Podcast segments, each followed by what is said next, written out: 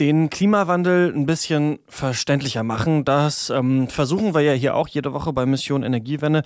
Das ist aber gar nicht so einfach, denn viele Zusammenhänge sind natürlich total komplex und deswegen dauert es erstmal, bis man die verstanden hat und dann auch irgendwie in einfache Worte gefasst hat. Und das gleiche Problem, das hatten auch zwei Studenten aus Friedrichshafen. Die haben auch nicht alle Facetten vom Klimawandel verstanden und sich dann gesagt, lass uns doch einfach mal ein Buch drüber schreiben. Hallo. Hallo. Mission Energiewende, der Detektor FM Podcast zum Klimawandel und neuen Energielösungen in Deutschland. Eine Kooperation mit dem Ökostromanbieter Lichtblick und dem WWF. Hallo, ich bin Christian Eichler und Valerie Eisler hat die beiden besucht. Hi. Hallo. Wie war es denn da? Ja, also äh, das war ja im schönen Friedrichshafen am Bodensee. Da haben mich David und Christian zu sich in die WG zum Mittagessen eingeladen und haben ein bisschen was zu sich erzählt, studieren beide im sechsten Semester Wirtschaftswissenschaften an der Uni in Friedrichshafen. Und ja, haben da so ein schönes Haus ähm, mit Garten und auch mit ihrem Büro, wo sie dann äh, die meiste ihrer Zeit verbringen, um dieses Buch irgendwie erst ums zu schreiben und jetzt ums zu vermarkten. Ja, das sagt sich irgendwie so einfach. Dann haben die halt einfach mal ein Buch über den Klimawandel äh, geschrieben, aber es ist ja wahrscheinlich gar nicht so leicht. Wie haben die das gemacht? Ja, also es hat angefangen damit, dass die beiden sich in der Mensa über den Klimawandel unterhalten wollten. Und da kam aber dann nicht so viel bei rum. Und die haben gemerkt, so wirklich viel Ahnung von dem Thema haben sie mhm. nicht. Sie wüssten auch nicht so ganz, was jetzt eigentlich stimmt, ob das wirklich so schlimm ist, wie es in den Nachrichten manchmal kommt. Und ähm, hatten dann auch, so wie Christian das jetzt gleich erzählen wird, gar keine Ahnung so richtig vom Klimawandel.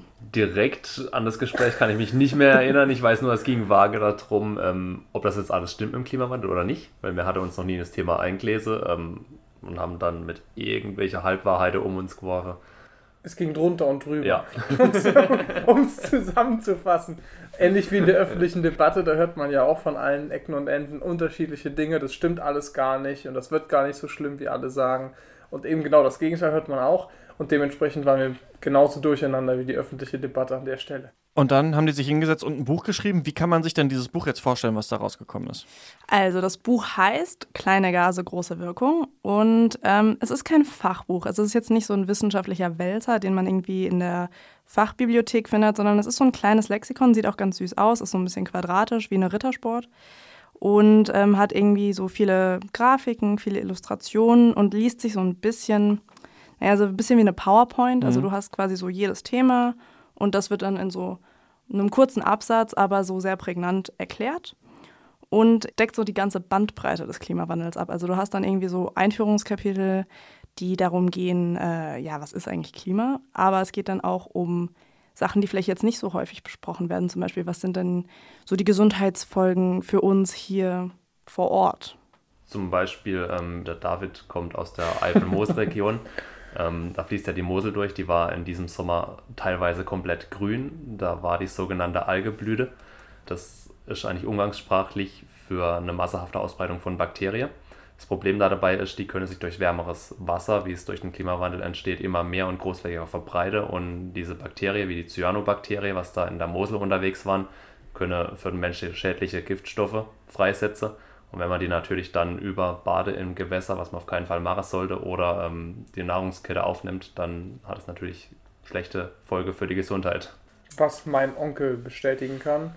Ja. Der meinte mit seinen Kumpels auf der Mosel eine kleine Bootstour zu machen, also eine kleine Kanutour und sich dann im kühlen, grünen Nass abzukühlen und die versammelte Mannschaft dann die nächsten ein, zwei Wochen im Bett verbracht hat. Oh Trotz Vorwarnung. Ja. Okay, alles klar. Ähm, hat die Story mit dem Onkel auch ins Buch reingeschafft? Nee, die Story dann doch nicht. Ähm, die beiden wollten auch, glaube ich, in dem Buch nicht so belehrend sein. Also es sollte wirklich so rein informativ, möglichst neutral, gar nicht so sehr irgendwie aktivistisch, jetzt irgendwie macht was gegen den Klimawandel, das ist wirklich schlimm, sondern ähm, eben rein informativ. Aber der Witz ist, dass das scheinbar bei den Lesern und Leserinnen genau deshalb Wirkung gezeigt hat.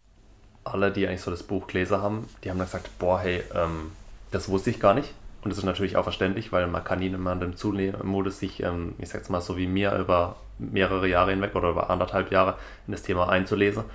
Und die meisten haben aber gesagt, hey, ähm, ich muss es mein Verhalten auch überdenken, weil ich weiß jetzt, was da abgeht. Ähm, es ist mehr als nur, nur in Anführungszeichen steigende Meeresspiegel. Und von dem her hat es bei mir zumindest schon Resonanz gezeigt. Geht mir ganz genauso. Also Verwandte, Freunde, die das gelesen haben, haben gemeint, das ist ja überhaupt nicht aktivistisch oder emotional, was ihr da geschrieben habt. Es ist einfach nur im Prinzip die schnöden Fakten ganz trocken dargelegt. Und trotzdem habe ich jetzt das Gefühl, dass es einfach dringend ist, das Problem, ähm, weil es einfach sich liest wie so eine ganz lange, einfache, verständliche Liste an Folgen, die mit dem Klimawandel verbunden sind und man dann einfach sich irgendwann die Frage stellen muss, was kann ich jetzt machen? Ja, total löbliches Projekt, aber ist es nicht auch so ein bisschen kritisch, wenn ja einfach zwei absolute Laien jetzt so ein Buch einfach mal schreiben über so ein komplexes Thema? Ja, genau, das habe ich nämlich auch gedacht, gerade weil es ja auch überhaupt nicht deren Fachrichtung ist. Aber das wissen die beiden auch und ähm, um dem vorzubeugen, dass sich da jetzt irgendwie komische Fehler einschleichen, haben die beiden sich auch Hilfe geholt. Und uns wurden aber selber auch bewusst, okay, hey, im schlimmsten Fall bauen wir da Fehler ein, verstehen irgendwas falsch ähm, und dann hätte man das Projekt auch einfach sein lassen können, weil dann wäre es zwar gut gemeint gewesen, aber wenn wir da falsche Informationen publizieren, dann hilft es auch niemandem.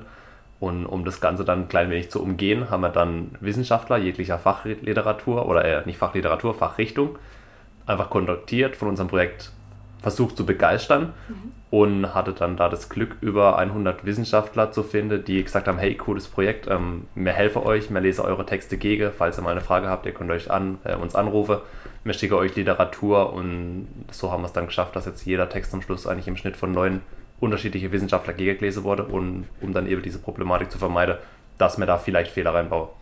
Mittlerweile sind die beiden aber auch selber ziemlich tief in dem Thema drin. Aber vielleicht hilft halt auch gerade so ein bisschen diese Herangehensweise, ne? also als komplette Fachfremde, dass man dann mit so einer neuen Perspektive, mit so einem neuen Interesse dann ans Thema rangeht und nicht so tief drinsteckt.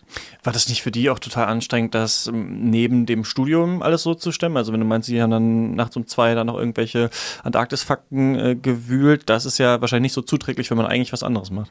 Nee, auf gar keinen Fall. Also die haben auch gesagt, dass das Studium etwas gelitten hat unter diesem Buchprojekt. Es sollte anfangs mal nur über die Sommerferien gehen, hat sich dann gestreckt auf anderthalb Jahre, also dezent länger als erwartet. Mhm.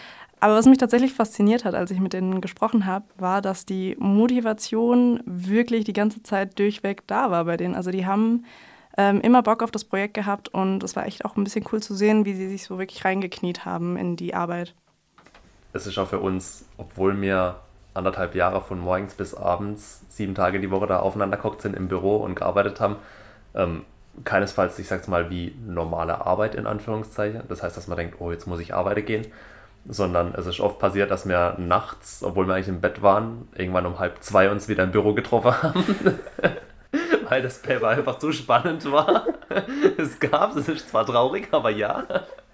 Ähm, und wir hatten da einfach riesig Spaß daran und haben das Ganze jetzt auch nicht mega geplant, so heute machen wir das, morgen machen wir das, sondern wir waren motiviert und haben einfach angefangen und jedes Problem, das kam, das sind wir angegangen und ja, so haben wir das dann durchgekriegt.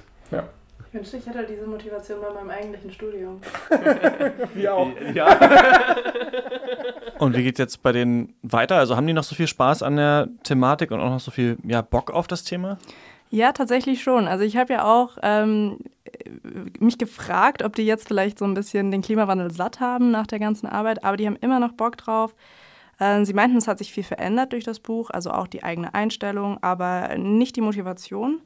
Und ähm, jetzt geht es eben weiter mit so Vorträgen, die sie halten. Und ähm, auch einfach dadurch, dass sie jetzt so ein bisschen in ihrem eigenen Umfeld, so bei Freunden und Familie, so die Klimaexperten schlechthin mhm. sind. Ne? Also die Idee ist auf jeden ja. Fall noch irgendwo im Hinterkopf da ein zweites Buch vielleicht zu machen mit den ganzen Lösungsansätzen, alles Mögliche, was man gegen Klimawandel tun kann. Allerdings ist der Drang, jetzt selber anzupacken, mindestens genauso groß und dann, ich sag mal, direkt in die Tat was umzusetzen. Und da glauben wir einfach, dass die Wirtschaft den größten Hebel in der Hand hat. Deswegen wird es uns da wahrscheinlich auch eher in die Wirtschaftsrichtung ziehen, anstatt in die Politik, um wirklich was zu verändern wenn man den Klimawandel nicht versteht, dann vielleicht einfach mal ein Buch drüber schreiben. Das haben die beiden Studenten David Nellis und Christian Serra gemacht. Und Valerie Eisler hat die beiden in ihrer WG in Friedrichshafen für uns besucht. Dankeschön. Danke dir. Wer es sich noch ein bisschen einfacher machen will, der kann natürlich auch einfach diesen Podcast weiterhören. Da geht es ja auch jede Woche um den Klimawandel und vor allem sprechen wir mit Menschen, ja, die sich besonders für den Klimaschutz engagieren. In der nächsten Folge von Mission Energiewende geht es dann hier um die Postwachstumsökonomie. Also wie kann eigentlich eine Welt ohne Wirtschaftswachstum aussehen und wer forscht da eigentlich dazu? Falls ihr die Folge nicht verpassen wollt, dann könnt ihr diesen Podcast natürlich wie immer überall abonnieren, wo es Podcasts gibt. Und wir würden uns auch darüber freuen, wenn ihr uns eine Mail schreiben würdet. Kontakt@detektor.fm ist die Adresse. Wir wollen wissen, wen wir sonst hier nochmal so porträtieren sollen. Ansonsten war es das von mir. Ich bin Christian Eichler. Bis nächste Woche. Mission Energiewende. Der Detektor FM Podcast zum Klimawandel und neuen Energielösungen in Deutschland. Eine Kooperation mit dem Ökostromanbieter Lichtblick und dem WWF.